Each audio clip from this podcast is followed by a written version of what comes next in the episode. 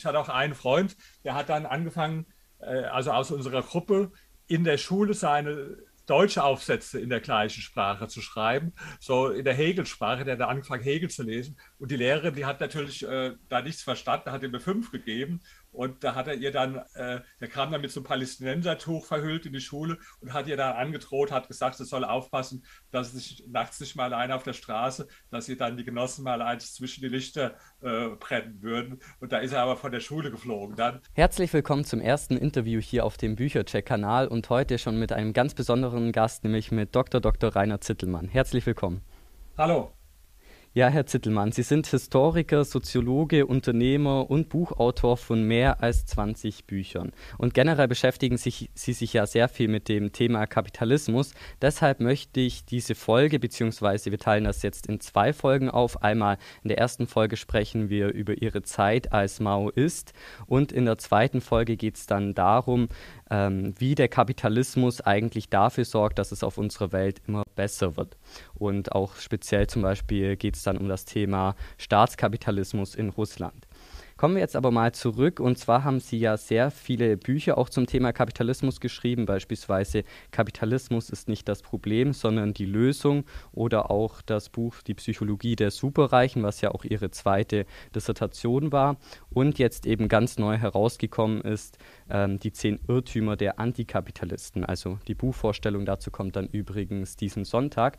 Und genau darum geht es dann im zweiten Teil. Heute sprechen wir jetzt mal etwas über Ihre Zeit als Maoist. Erstmal natürlich ganz äh, konkret die Frage, wie kam es denn überhaupt dazu, dass Sie sich schon in Ihrer Jugendzeit für Politik interessiert haben und dann auch für den Marxismus? Also es hat in der Tat schon sehr früh ähm, angefangen.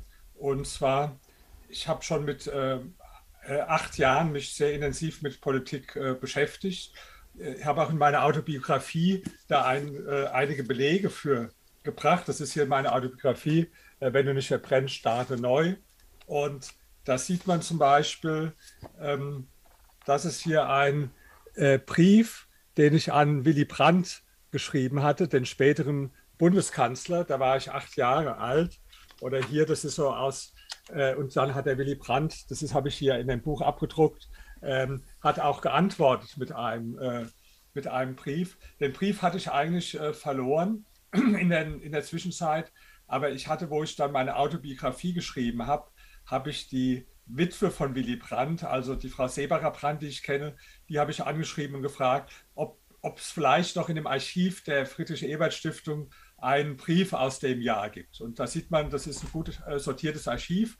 Da war also mein Brief an Willy Brandt noch enthalten und auch sein Antwortbrief. Und was noch äh, interessant war, es war auch äh, sein Antwortbrief im Entwurf des Referenten mit den handschriftlichen Korrekturen von Willy Brandt, sodass man also tatsächlich sehen konnte, dass er sich selbst damit beschäftigt hat. Was ich natürlich nicht wusste, weil ich hatte ja nur den fertigen Brief und ich habe aber dann noch das mit den Korrekturen. Also da war ich acht Jahre alt, habe mich sehr intensiv äh, mit äh, Politik beschäftigt, äh, wusste auch genau Bescheid, also die ganzen Bundestagsabgeordneten, die Parteien, hatte dann dem, so, dem Willy Brandt so ein Büchern mit Karikaturen geschickt, wo ich so Ideen für äh, Wahlkampfparolen für die SPD äh, entwickelt habe. Ja.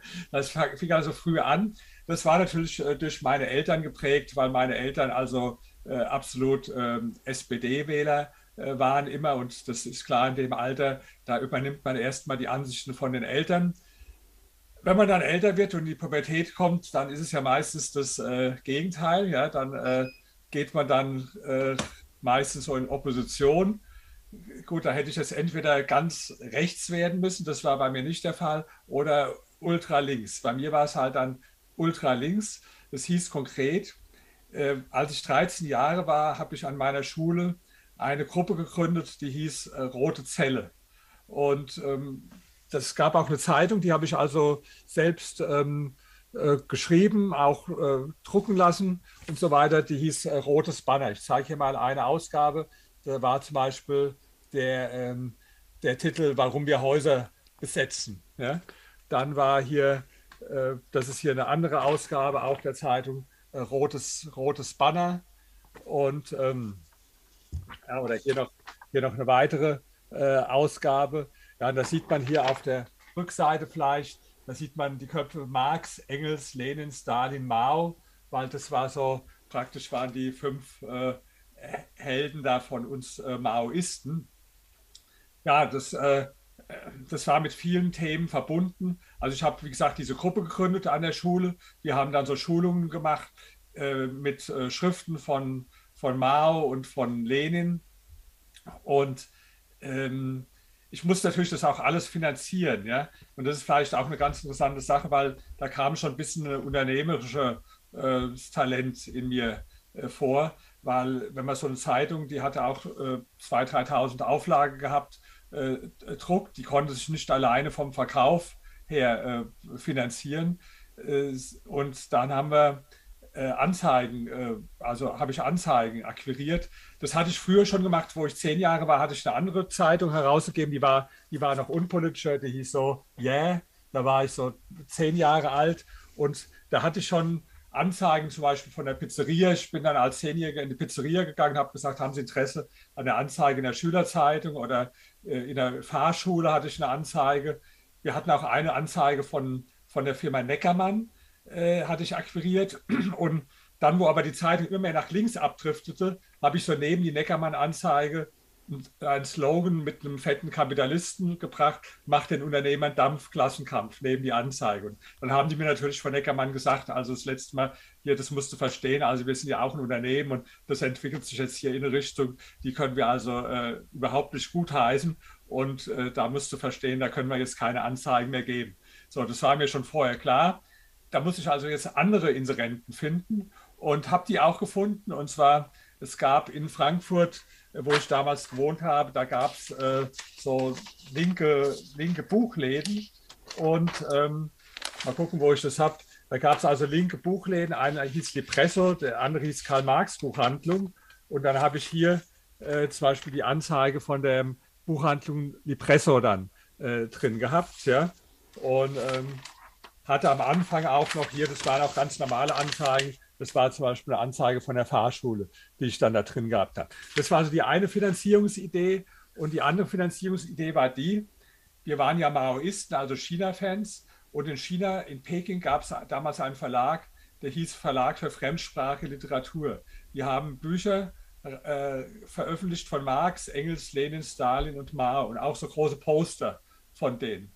Und das hat Geld gekostet, das war, das war sehr billig normalerweise, aber ich habe dann einen Brief geschrieben nach äh, Peking äh, und habe geschrieben, liebe Genossen, wir machen hier revolutionäre Arbeit an der Schule in Deutschland. Und könnt ihr mir nicht die Bücher kostenlos schicken, dann kann ich die verkaufen. Und dann kann ich damit äh, unsere revolutionäre Arbeit finanzieren. Dann haben wir geschrieben, lieber Genosse, äh, äh, gerne, wir schicken dir die. Und dann habe ich die Bücher dann verkauft und damit die Zeitung äh, finanziert. Also das, so, so hat es begonnen. äh, als ich äh, 13 Jahre alt war. Ähm, aber wie kam es dann konkret, ähm, dass Sie Maoist geworden sind? Also warum gerade diese China-Begeisterung? Ja, auch eine gute Frage. Ähm, also es gab damals ja verschiedene linke Gruppen. Es gab die, zum Beispiel die DKP, das war die Deutsche Kommunistische Partei, die waren so nach der DDR und nach der Sowjetunion orientiert. Äh, das wollten wir jetzt nicht so ein System wie in der DDR und der Sowjetunion. Und ähm, ähm, dann war es an meiner Schule so, dass es da viele linke Lehrer gab. Also ähm, da waren allein 40 Lehrer vom Sozialistischen Lehrerbund an der Schule, wo ich war. Und da war eine Lehrerin, die war bei der bei einer Organisation, die hieß Rote Panther. Das war eine absolut linksextreme Organisation, Rote Panther. Und eine andere war bei der äh, KPDML. Ähm, und äh, das war eine maoistische Kleinpartei, Kommunistische Partei Deutschlands, Marxisten, Leninisten. Und die haben versucht, mich so, die haben gesehen, aha, der hat so ein äh, Talent. Ähm, äh, die haben äh, beide versucht, sich, mich zu gewinnen für sich. Ja? Und da bin ich dann in Berührung mit dem Maoismus. Ja, Maoismus war so vielleicht, weil China war weit weg. Wir wussten natürlich überhaupt nicht, was wirklich in China passiert ist, weil wir haben ja nur die Propaganda gelesen. Das heißt, es gab jede Woche eine Zeitung, die habe ich aus Peking bekommen, die hieß Peking-Rundschau in deutscher Sprache. Dann gab es noch so eine andere, die China im Bild, so eine Art Illustrierte. Und dann habe ich immer abends noch gehört, ab ähm, 23 Uhr gab es Radio Tirana, weil neben China war Albanien unser äh, äh, Vorbildland. weil Albanien war das einzige Land, was sich also sowohl gegen den Kapitalismus, aber auch gegen äh, Sowjetunion, DDR und so gerichtet hat. Ja. Albanien, ganz kleines Land mit zwei Millionen Einwohnern. Äh, wenn man heute mal drauf schaut, natürlich absurd, weil Albanien war eines der ärmsten Länder überhaupt äh, der Welt. Ja? Und die Leute, die waren da eingesperrt äh, in dem kommunistischen Regime. Und wenn da einer äh, raus wollte, ist er erschossen worden, so wie auch an der DDR-Grenze. Und in China ähm, natürlich im Nachhinein, äh, ich habe mich ja da intensiv mit beschäftigt, äh, weiß man, was damals, also das allein bei Maos sogenannten großen Sprung nach vorne 45 Millionen Menschen umgekommen sind. Aber das war alles nicht in unserer Wahrnehmung damals. China war weit weg, in Albanien waren wir auch nie. Und dann konnte man alles so seine Träume oder Utopien da rein projizieren. Einfacher vielleicht als in die DDR, weil die natürlich näher dran war. Und äh, äh, ja, so, das war also so, so eine Art äh, Projektionsfläche dann auch für uns. Also das war der Grund, warum ich äh, gerade Maoist geworden bin. Und wie sah dann ähm, zu der Zeit Ihre perfekte Welt aus? Also wie hätten Sie sich ein perfektes Deutschland dann vorgestellt? Naja, ähm, das war halt unser Ziel, die Diktatur des Proletariats, die, das private Eigentum an Produktionsmitteln soll abgeschafft werden, soll alles verstaatlicht äh, äh werden und ähm, ja, dann soll überhaupt äh, der neue Mensch äh, praktisch äh, äh, erzogen werden. Ja? Also das waren so diese Utopien. Und es war dann aber so, dass ich dann mit äh, 14 Jahren mich einer, äh, ich hatte erst meine eigene Gruppe gegründet und dann, dann habe ich mich einer Partei tatsächlich angeschlossen. Und das war die Jugendorganisation der KPDML, die ich schon erwähnt habe, also Kommunistische Partei Deutschlands Marxisten-Leninisten. Das war eine kleine Partei mit ein paar tausend Mitgliedern in, in Deutschland. Und das war also auch eine maoistische Partei, die sich an China und Albanien ausgerichtet hat. Und da habe ich dann zum Beispiel als Jugendlicher, ja, habe ich da geholfen. Die haben eine Druckerei gehabt. Das sind, wir haben sehr viele Medien gehabt, also diese Partei. Zum Beispiel es gab dreimal die Woche den kommunistischen Nachrichtendienst. Äh, das war immer praktisch, ja. Wir haben auch gar keine normalen Zeitungen gelesen, so, ja. Weil es gab ja genug, es gab dreimal in der Woche den kommunistischen Nachrichtendienst, der wurde da gedruckt. Dann gab es jede Woche die Rote Fahne. Dann gab es von der Jugendorganisation die Zeitung, die hieß der Kampf der Arbeiterjugend. Dann gab es noch so ein theoretisches Organ, das hieß der Bolschewik. Ja? Und äh, das alles wurde da gedruckt und auch Bücher, zum Beispiel die Werke von Stalin, die es dann in der DDR damals schon nicht mehr gab, äh, die haben wir dann danach gedruckt. Und ich habe da praktisch äh, das erste Mal in meinem Leben gearbeitet, aber ohne Geld äh, dafür zu bekommen, weil das war so der Idealismus, die, äh, die Partei zu unterstützen. Und äh, ja, das, also wenn man in so einer Gruppe drin war, das war ein bisschen schon wie bei einer Sekte, muss man sagen. Also du warst von morgens bis abends gefordert. Das fing wirklich morgens früh an, dass ich vor der Schule aufgestanden bin und habe dann in, in, Darmstadt gab es eine große Firma, die Firma Merck, ja, die gibt es auch heute noch, da ein großes Chemieunternehmen. Und da haben wir dann vor dem Toren der Firma Merck gestanden und haben den Arbeitern unsere Zeitung verkauft, äh, äh die rote Fahne äh, und haben auch Flugblätter verteilt äh, vor dem Betriebstor und sollten versuchen, so Adressen äh, von den Arbeitern zu bekommen, um da dann so eine revolutionäre Arbeitergruppe äh, in dem Betrieb zu organisieren. Also das, so fing der Morgen an, schon vor der Schule. Und nach der Schule ging es dann gleich, da waren, jede, waren jeden Abend irgendwelche äh, Sitzungen oder dann ist man auch viel auf gemeinsame Demonstrationen gefahren, überall, ähm, überall in Deutschland. Oder ich weiß noch eine Aktion, da haben wir da nachts äh, so Parolen an die Wand gesprüht, weg mit dem KPD-Verbot. Ja? Und da weiß ich noch, da ist, ist, hat die, die, Polizei hat uns dann irgendwie entdeckt. Da bin ich weggerannt und bin dann so, so mit dem Knie so an eine Bank angestoßen, dass ich ins Krankenhaus äh, musste. Habe ich natürlich meinen Eltern nicht gesagt, was jetzt da tatsächlich äh, passiert war. Ja? Aber äh, das waren also mit äh, auch ein bisschen Abenteuer, muss man sagen. Ja. Also wir haben immer befürchtet, unsere Partei wird verboten. Da sind wir nachts in den Wald und haben dann die Unterlagen äh, vergraben. Wir haben auch so äh, nicht mit uns, deshalb nicht mit unseren richtigen Namen ab, angesprochen auf den Sitzungen, weil wir immer befürchtet haben, dass der Verfassungsschutz uns abhört. Also ich hieß Dieter damals zum Beispiel, ja, und äh, haben wir so konspirativ mit konspirativ äh, uns mit Namen angesprochen. Also das war so die, äh, die Zeit und da kann ich mich noch an eine Sache erinnern, die war schon ein bisschen skurril. Äh, da war ich also 14 auch und da waren wir auf einem Jugendlager äh, gewesen. Das war also irgendwo, ich glaube, im Hunsrück oder so, äh, wo, dann, wo dann viele praktisch aus unserer Partei für zwei Wochen zusammen waren. Da haben wir dann Schulungen gemacht, also das heißt, die, die, die Bücher von, von äh, Lenin und Mao und äh, darüber gesprochen.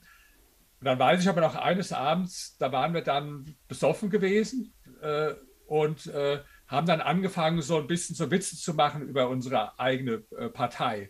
Also zum Beispiel, ähm, es, gab, es gab da immer in, der, in unserer Zeitung Rote Fahne, gab es so Zeichnungen die waren so aus der Zeit der Weimarer Republik. Da waren dann so Arbeiter abgebildet mit schwieligen Fäusten und da war manchmal die Faust größer als das Gesicht und die haben dann irgendeinen Hammer oder einen Haken in der Hand gehabt und einen entschlossen kämpferischen Ausdruck, aber das war eigentlich schon so ein bisschen skurril. Und da haben wir uns so ein bisschen darüber lustig gemacht, über diese, äh, ja, das hat aber ernste Konsequenzen gehabt. Da ist am nächsten Morgen, äh, ist dann einer aus der Parteiführung äh, extra angereist bekommen und hat gehört, es hätte hier gestern, äh, äh, es, es, hätte hier gestern, ähm, war, ja, das hieß dann irgendwo linksabweichlerische Meinungen äh, gegeben und äh, ja, das, also parteischädigende äh, Äußerungen gegeben. Wir haben versucht, uns rauszureden, dass wir besoffen waren, aber das hat nicht gegolten. Die haben gemeint, also gerade wenn man betrunken ist, zeigt sich halt das wahre,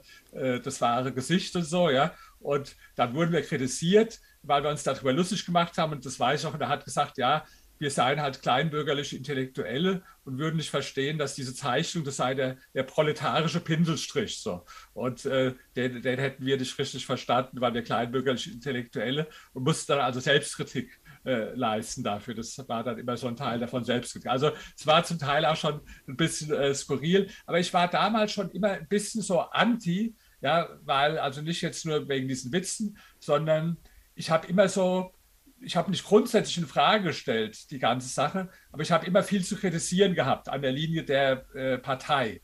Ja, und dann haben die immer gesagt, ja, Rainer, du hast ein hohes theoretisches Wissen. Also ich war, obwohl ich der Jüngste war, der am meisten gewusst hat, der die meisten Bücher gelesen hat, dem gesagt, du hast ein großes theoretisches Wissen, aber dir fehlt die ideologische Standfestigkeit und dir fehlt das richtige proletarische äh, Klassenbewusstsein. Ja?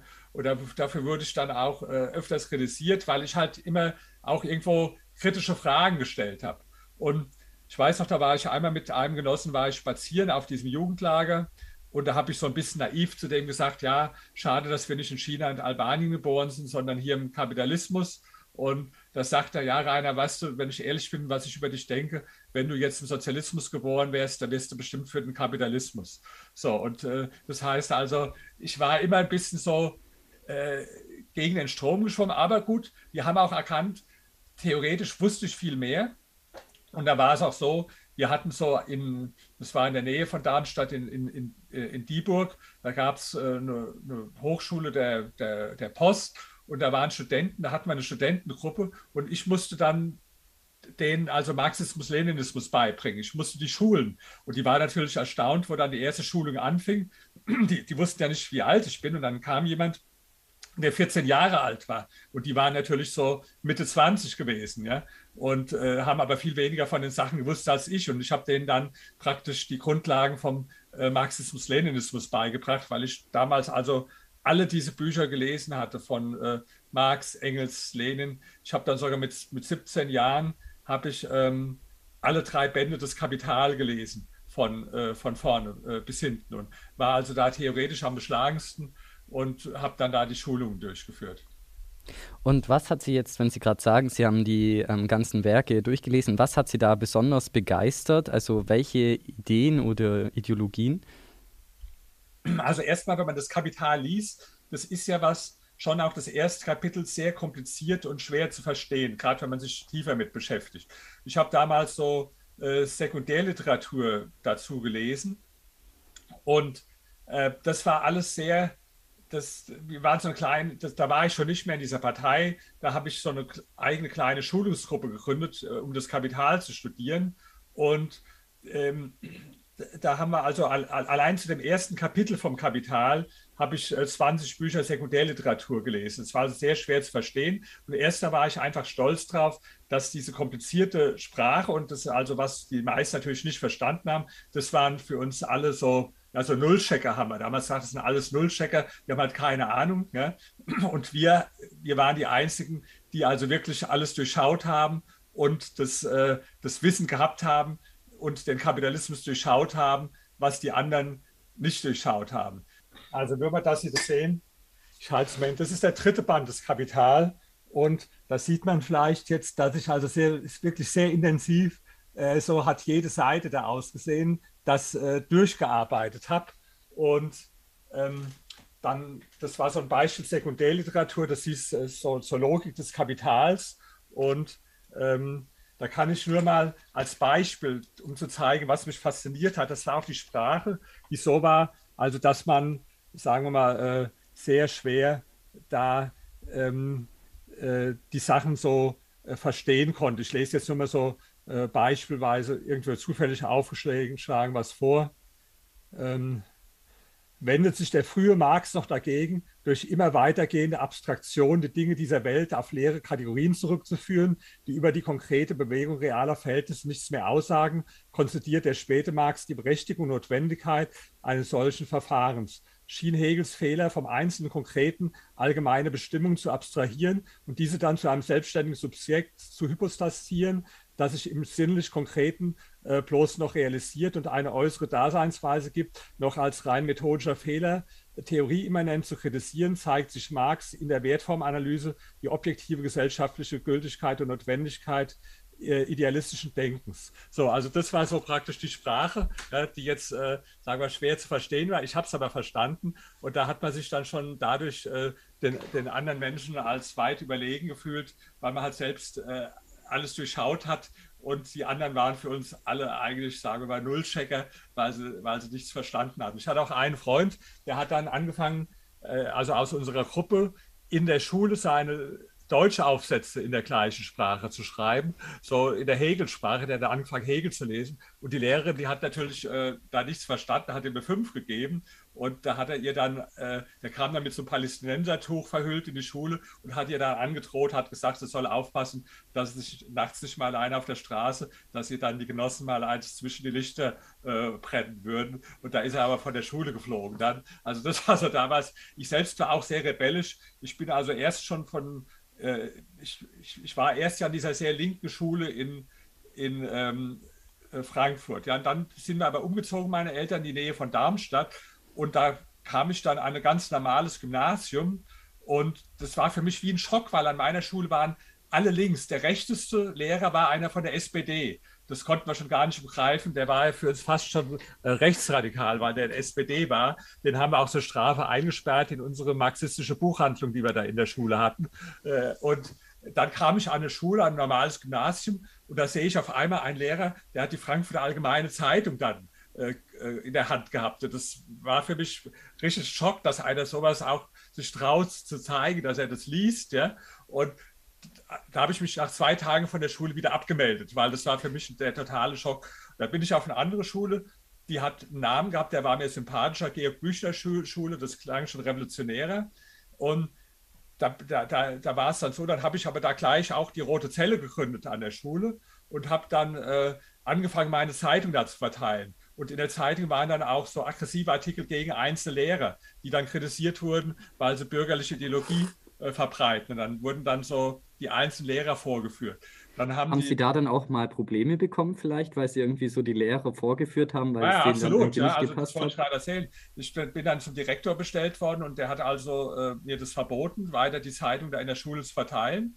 Und dann habe ich gesagt, okay, dann verteile ich es halt vor der Schule, da kann mir keiner was äh, gegen sagen. Ja? Und dann haben sie mich wieder bestellt und haben gesagt, also wir hatten dir das gesagt, das soll aufhören. Habe ich gesagt, ja, ich habe es doch vor der Schule verteilt. Haben gesagt, das spielt keine Rolle.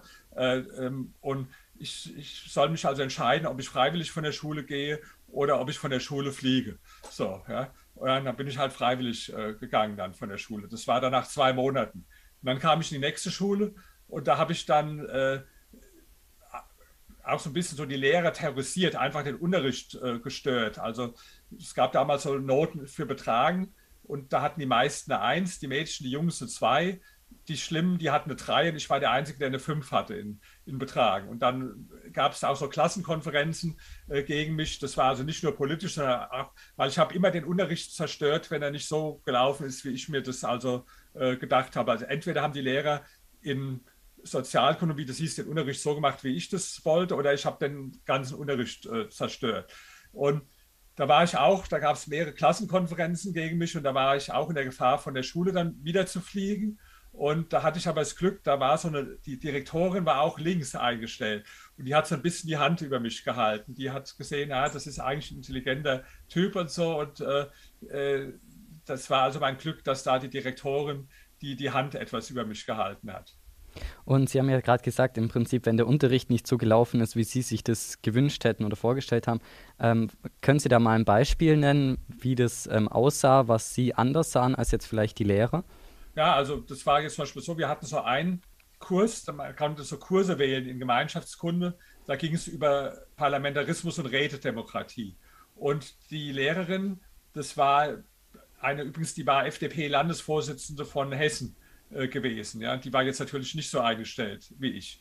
Und ich hatte vorher, man konnte also die Kurse wählen und ich war ja der Anführer von den linken Schülern. Da habe ich allen gesagt, wir gehen alle in diesen Kurs äh, rein. So, dass wir also praktisch, äh, da waren dann von, was weiß ich, von 25 Kursteilnehmern, waren 17 oder 18 waren meine, meine Leute in dem Kurs. Das wussten natürlich die, die Lehrer nicht, dass ich das alles geplant hatte. Und in der ersten Stunde hat die dann so vorgetragen, wie sie sich so vorstellt, ja, das nächste halbe Jahr ist folgender Plan und hat so zur Diskussion gestellt. Und ich hatte aber vorher schon vorbereitet einen 25 Seiten mit engem Zeilenabstand Referat zum Thema Parlamentarismus und Rededemokratie mit einer genauen Struktur und Gliederung und habe mich dann gemeldet und habe gesagt, also wir sollten den Kurs wie folgt jetzt äh, äh, machen. Und die wusste ja nicht, dass die ganzen Schüler meine Verbündeten waren und hat dann schon gesagt, ja, okay, vielleicht mal eure Meinung und wollte zur Diskussion stellen. Dann hat sich einer nach dem anderen gemeldet und alle haben gesagt, äh, dass es so gemacht werden soll. Die war jetzt ein bisschen die hat sich dann angepasst und die hat letztlich das dann mehr oder minder so gemacht, wie ich das äh, äh, wollte, hat sich dann so angepasst. Ich hatte auch eine Eins dann äh, äh in dem. Aber es gab eine andere Lehrerin, die hat gesagt, nee, also ich bin hier die Lehrerin, ihr seid die Schüler und äh, das, äh, das, ich lasse mir hier nicht vorschreiben, wie, wie praktisch der Unterricht gemacht wird. Und da habe ich dann den Unterricht richtig zerstört. Ich habe mich dann hingesetzt, die Füße auf den Tisch, habe meine Zeitung gelesen, rote Fahne, habe mich laut mit den Nachbarn unterhalten, so lange bis die also heulend aus dem Klassenzimmer äh, äh, gegangen ist, ja, weil ich praktisch den Unterricht systematisch äh, zerstört habe dann so. Und äh, das war also die, ich war von den Leistungen, jetzt muss ich sagen, in der, nicht immer, aber so in der 11., 12. Klasse dann war ich einer der besten Schüler äh, gewesen, sodass mir von den Leistungen äh, nicht so äh, anhaben konnten. Ja? Und ähm, ja, also das war so die Schulzeit von mir gewesen. Wie ging es denn äh, nach Wobei ich noch dazu sagen muss, in der 12, ja, dann, wie kam der Bruch dann? Ja? Also ich muss sagen, als ich jung war, habe ich praktisch, jetzt stellen Sie sich ja vor, ein 13, 14, 15-Jähriger, was macht der normal? Der geht vielleicht dann schon mal irgendwo, geht aus mit Freunden, hat da vielleicht die erste Freundin, äh, fängt dann vielleicht auch irgendwann an, an mit 16, 17 oder so feiern zu gehen oder, oder Partys, ja. Das war bei mir alles nicht. Bei mir war Revolution von morgens bis abends. Ja? Das hieß also Disziplin, diese Zeitung verkaufen, Zeitung machen, Sitzungen äh, abhalten, Schulungen geben. Und irgendwann natürlich, wenn man dann so in die Pubertät äh, kommt oder ist, ähm, merkt man dann, irgendwie bin ich daran ausgeflippt dann. Ja? Ich habe dann irgendwann wollte ich von heute auf morgen gar nichts mehr mit Politik zu tun haben. Habe nur noch Haschisch geraucht den ganzen Tag, auch wieder ganz extrem. Vier, fünf Joints am Tag geraucht, ja, und war da nur mit Leuten zusammen, die also äh, Drogen genommen haben und äh, wollte, wollte nichts mehr wissen von, äh, von Politik. Ja. Und das hat ungefähr vielleicht so, und ich bin auch von der Schule dann abgegangen in der 12. Klasse, weil ich habe da nur noch die Schule geschwänzt, nur noch Haschisch geraucht und äh, hatte also Extreme. Meine Noten waren dann auf einmal von, von einem der besten, wurde ich dann von, zu einem der schlechtesten Schüler. Also das sind die Noten wirklich im halben Jahr von 1 auf 5 gegangen, weil ich einfach nicht mehr in die Schule gegangen bin. Und dann habe ich mich abgemeldet von der Schule und ähm, habe dann erstmal versucht, so zu arbeiten. Aber da habe ich gesehen, das ist erst recht nichts für mich. Also das war für mich eine totale Qual, so, äh, so, so solche Da habe ich da bei der, bei der Post gearbeitet, so Pakete da einsortiert, aber das war für mich wie die Hölle. Und habe mich dann nach einem Jahr doch wieder angemeldet an, die, an der Schule. Ich hatte zwar immer noch keine Lust, habe auch immer noch nichts gelernt, aber ich habe gedacht, naja, ist immer noch besser als arbeiten und dann äh, machst du halt Abitur, damit du dann studieren kannst. Und äh, das, das war also diese, diese Zeit. Und dann habe ich mich doch wieder langsam angefangen für Politik zu interessieren. Und zwar ein Freund von mir, der auch links war, brachte mir ein Buch mit, das hieß Angst im Kapitalismus. Das war so, das war ein anderer Ansatz. Es war so die Verbindung von Marxismus und Psychoanalyse. Also es gibt ja so Autoren, Wilhelm Reich, der hat zum Beispiel versucht, Freud und Marx zu verbinden, ja. Und das war dann nicht mehr so dieses Hardcore Stalin und äh, Mao oder so. Es war immer noch äh, marxistisch und links, aber sagen wir mal etwas aufgelockerter.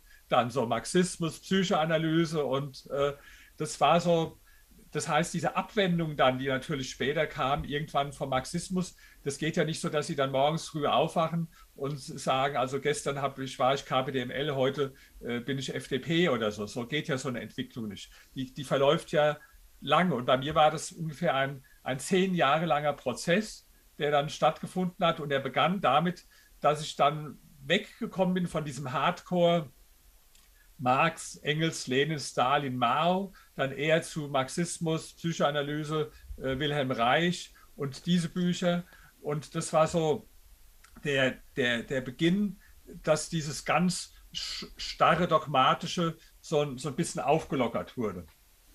Ähm, was ich mich jetzt gerade noch gefragt habe, im Endeffekt dadurch, dass Sie ja vorhin gesagt haben, Sie haben diese ganzen Gruppen eigentlich alle ähm, selber gegründet, war das jetzt eigentlich dann gar nicht so dieser Gruppenzwang, was man ja vielleicht annehmen könnte, dass Sie da gedacht haben, Sie wollen irgendwie dazugehören oder so in der Gruppe, sondern es ging ja dann eigentlich schon sehr viel auch von Ihnen aus. Nee, also das, ich muss sagen, selbst gegründet hatte ich die Rote Zelle, dann habe ich mich aber einer bestehenden Gruppe angeschlossen, der KPDML die ist dann aber so nach eins, anderthalb Jahren äh, zerfallen.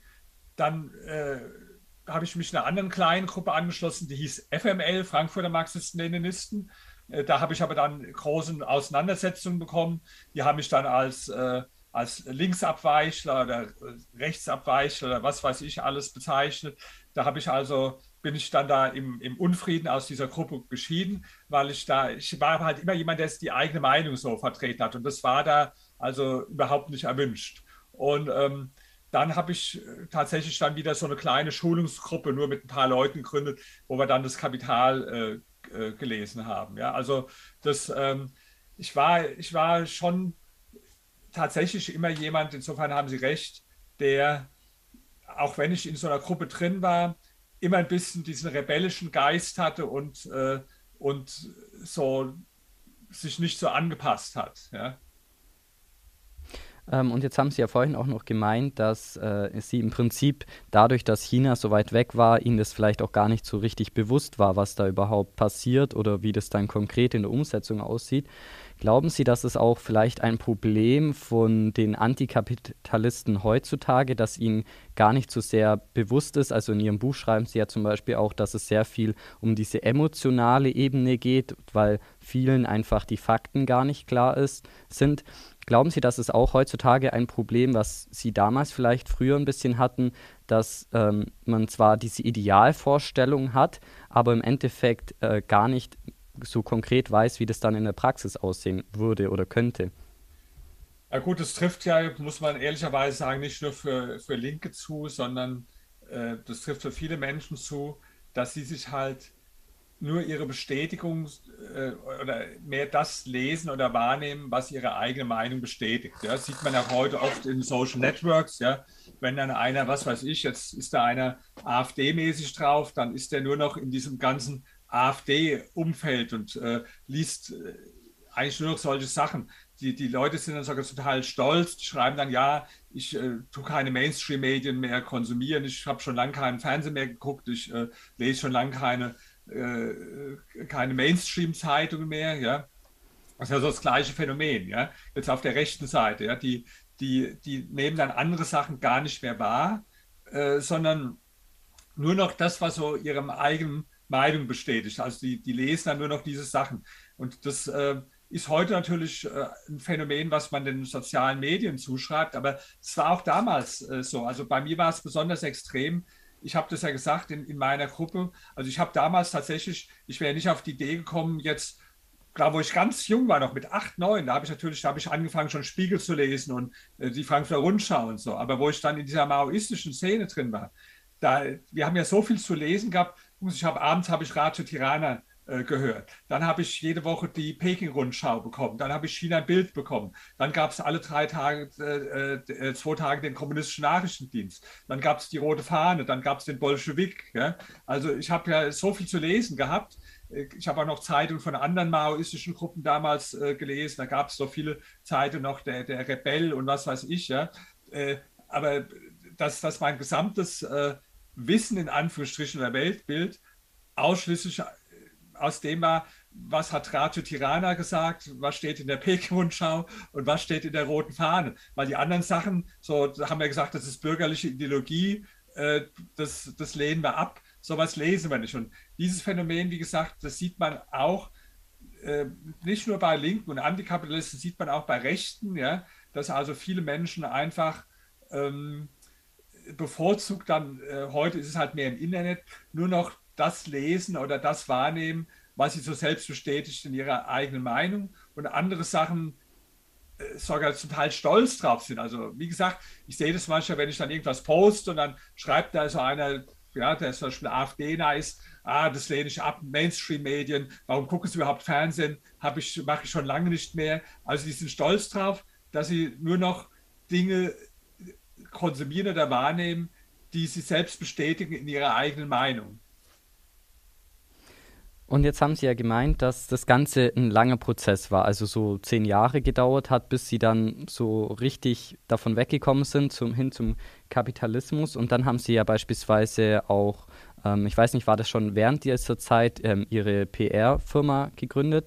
Nein, ähm, nein, das war ja Jahrzehnte später erst. Also ähm, das, das, das ist dann ganz anders gewesen. Ja. Die PR-Firma, die habe ich gegründet, da war ich, äh, da war ich ähm, na, das, war, das war ja im Jahr, im Jahr 2000, da war ich 43. Jetzt reden wir von der Zeit, wo ich äh, Teenager war. Und das ging dann also praktisch noch am Anfang vom Studium, war ich auch Marxist. Auch noch, wo ich meine Doktorarbeit geschrieben habe, war ich auch noch äh, eher links eingestellt. Ja? Also wie gesagt, man kann das ja nicht so genau trennscharf sagen. Aber es war dann im Studium, also ich habe dann ja angefangen, äh, Politik und Geschichtswissenschaft zu, Politikwissenschaft und Geschichtswissenschaft zu studieren. Und da war ich dann auch in so Seminaren, auch wo es um Marxismus ging. Aber da war ich natürlich nicht nur den anderen Studenten, sondern auch zum Teil den Professoren weit überlegen. Ja, ich habe also, Sie müssen sich vorstellen, ich war da bei einem in einem Seminar, der hieß Dahmer, der war Soziologe, der war auch Trotzkist, der hatte also praktisch, der hat auch, ich glaube, die Werke von Trotzki herausgegeben. Ja, und äh, dann habe ich mit dem müssen sich vorstellen, war das ganze Seminar sah so aus, dass ich nur eine Art Dialog mit dem geführt habe, eine Diskussion. Und die anderen, das war wer wie so eine Talkshow. Die haben alle zugehört. So, ich habe mich mit dem, äh, und dann hat er gesagt, irgendwann, Sie sind hier falsch, Sie sind ja viel, viel zu weit für, ein, das war so ein äh, Pro-Seminar, ja. Ähm, also ich habe, äh, so hat das angefangen dann äh, während meines Studiums. Aber dann hat sich während des Studiums auch dann langsam die, die Abkehr vom Marxismus äh, vollzogen. Und da, da gab es mehrere Gründe. Also erstmal, wie gesagt, so eine Abkehr geht nicht von heute auf morgen. Es war schon, wo ich das, das Kapital gelesen habe, äh, mit, mit 17 Jahren, da habe ich dann doch angefangen, was ich sonst nicht gemacht habe, auch mal kritische Literatur, die sich kritisch mit der marxistischen Werttheorie beschäftigt hat. Zum Beispiel von äh, Eugen Böhm-Barwerk. Und es hat mich richtig zu Verzweiflung gebracht, weil ich wollte das widerlegen. Ich wollte ja, dass der Unrecht hat. Und ich wusste aber nicht, wie ich es widerlegen sollte. Ich habe dann noch äh, anderen geschrieben, äh, praktisch äh, Experten im Marxismus. Ich habe gesagt, hier das Argument, das äh, finde ich aber an sich logisch. Wie kann man das, wie kann man das widerlegen? Warum ist, liegt der falsch? Also das, da, da war schon so ein kleiner bisschen Zweifel gesät. Und dann wurde aber der Zweifel vergrößert, wo ich dann im Studium angefangen habe, mich zu beschäftigen mit ähm, Nationalsozialismus und, und Hitler. Ich hatte dann auch Seminare und da gibt es ja die, die marxistische Faschismustheorie, die also sagt, ja, der, der Hitler war eine Marionette des Großkapitals und der Faschismus war eine äh, Form, um den Kapitalismus aufrechtzuerhalten. Und das habe ich dann aber, wo ich mich näher mit beschäftigt habe, gesehen, dass das alles total falsch ist und dass es also äh, gar nicht stimmt. Im Gegenteil, ich habe gesehen, dass der Hitler viel mehr antikapitalistische äh, und sozialistische Vorstellungen hatte, als man so gemeinhin äh, denkt. Ja? Und das war dann auch das Thema meiner, schon meiner äh, ersten Staatsexamensarbeit und dann auch das Thema meiner Dissertation über die ähm, revolutionären Elemente in Hitlers Weltanschauung. Und wie gesagt, das ist ja nicht so ein Bruch, der von heute auf morgen ging, aber da, da war dann schon, begann dann schon die Abwendung vom äh, Marxismus, äh, die wurde also, äh, aber das ist ja eine ständige Entwicklung, ja, bis ich dann da angekommen bin, irgendwann, dass ich jetzt ein Buch schreibe wie Kapitalismus ist nicht das Problem, sondern die Lösung. Da liegen noch Jahrzehnte wiederum äh, dazwischen. Ich habe das auch äh, ähnlich beobachtet bei der äh, Sarah Wagenknecht, die hat ja auch so angefangen wie ich. Also die war, die war ja so Stalin-Verehrerin, hat auch so Stalin verteidigt. Ja. So fing es bei ihr an. Hatte auch diese ganzen Bücher, die ich gelesen habe. Also sie hat genau die gleichen Bücher gelesen äh, wie ich von Marx, Engels und Lenin.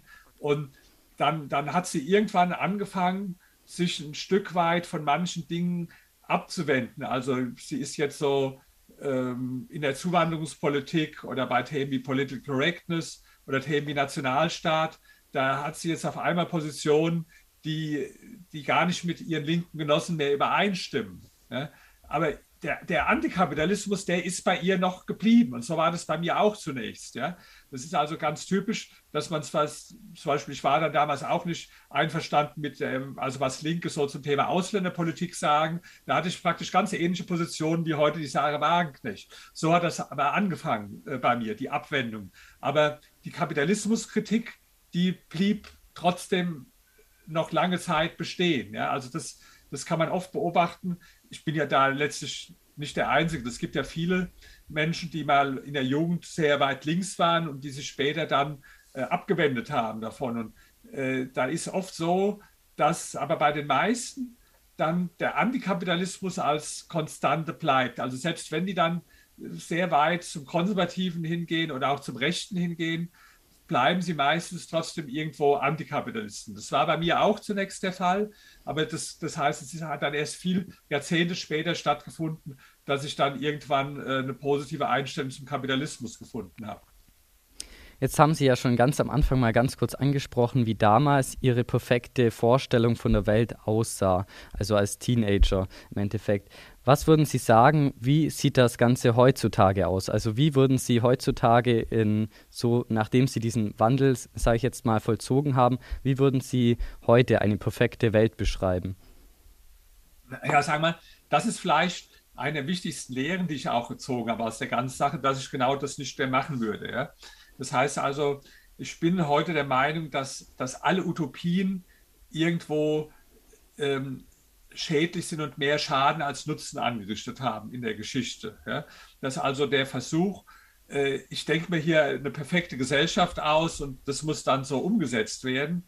Ähm, das ist das, was Hayek als Konstruktivismus bezeichnet, dass das vom Ansatz her falsch ist. Also für mich geht es jetzt nicht nur darum, ist jetzt die Idee A, B oder C die richtige, sondern dass ich generell der Meinung bin, ähm, der Versuch, also eine perfekte Gesellschaft sich auszudenken und die dann zu implementieren, dass das zum Scheitern verurteilt ist.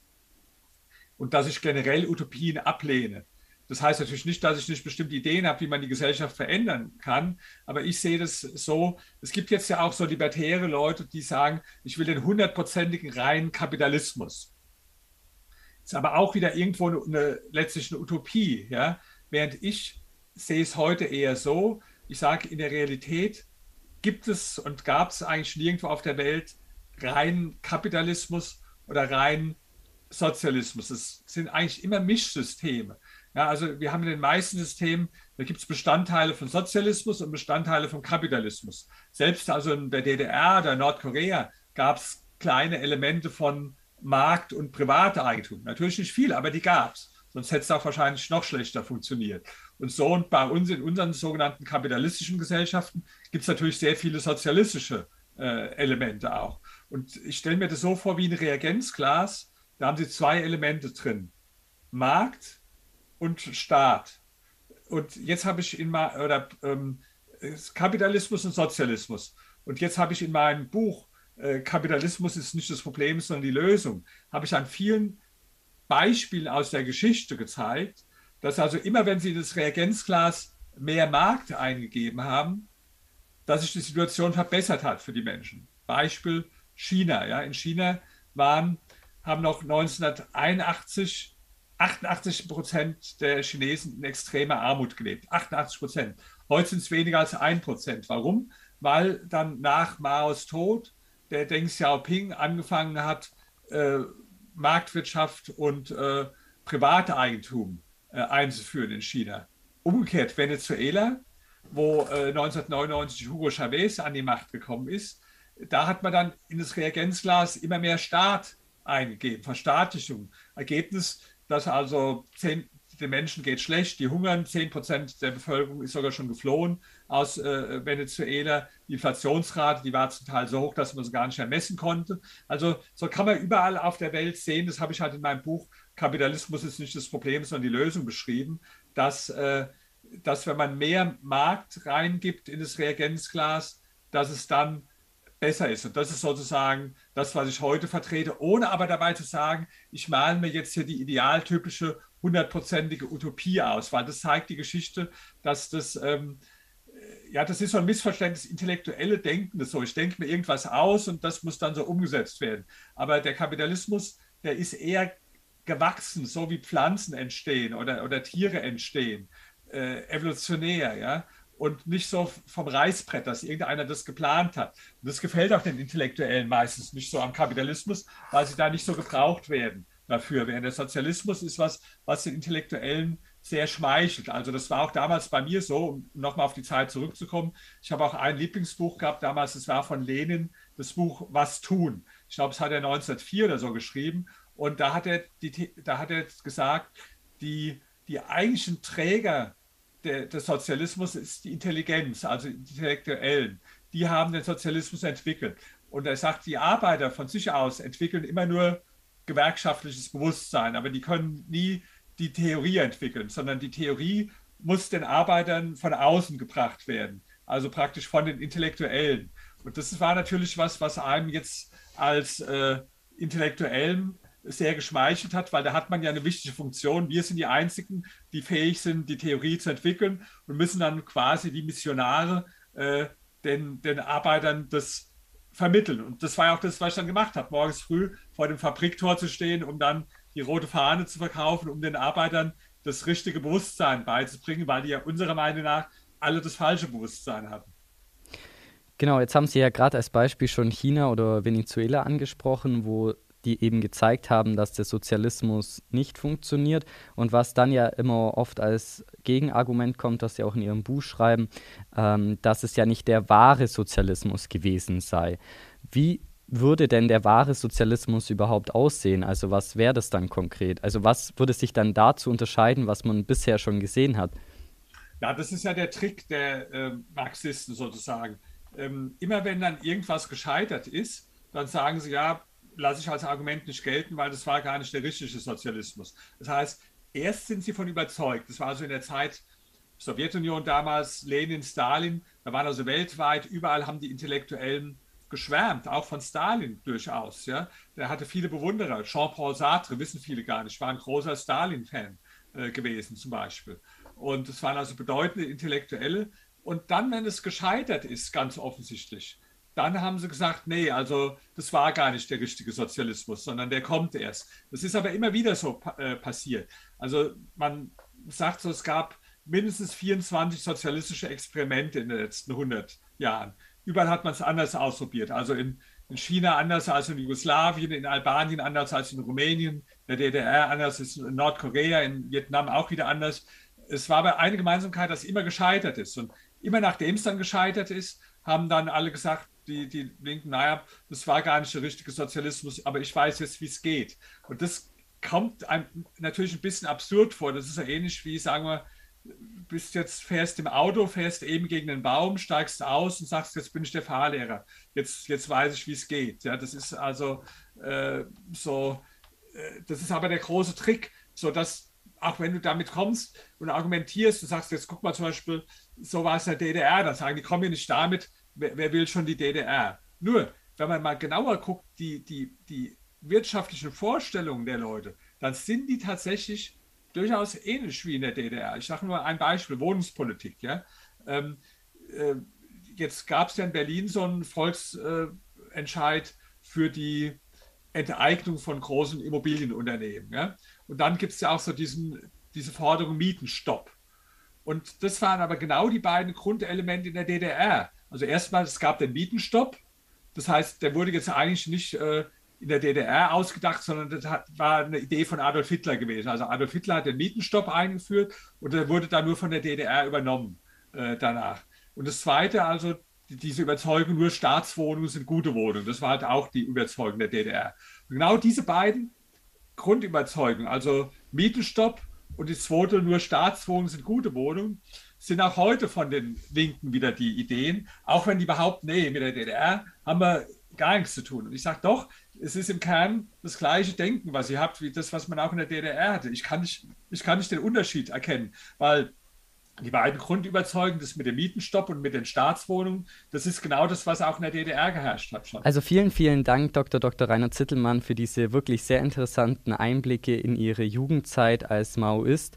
Und wir machen dann nächste Woche weiter. Da geht es dann konkret um den Staatskapitalismus in Russland und vor allem auch darum, welche Rolle der Staat eigentlich spielen sollte und wie hoch der Staatseinfluss eigentlich sein sollte. Und wir wagen auch einen Blick in Ihr neuestes Buch, äh, nämlich mit dem Titel Die zehn Irrtümer der Antikapitalisten. An dieser Stelle auf jeden Fall schon mal vielen, vielen Dank, Dr. Dr. Reiter Zittelmann. Und dann freue ich mich, Sie nächste Woche wieder begrüßen zu dürfen. Ganz herzlichen Dank Ihnen auch.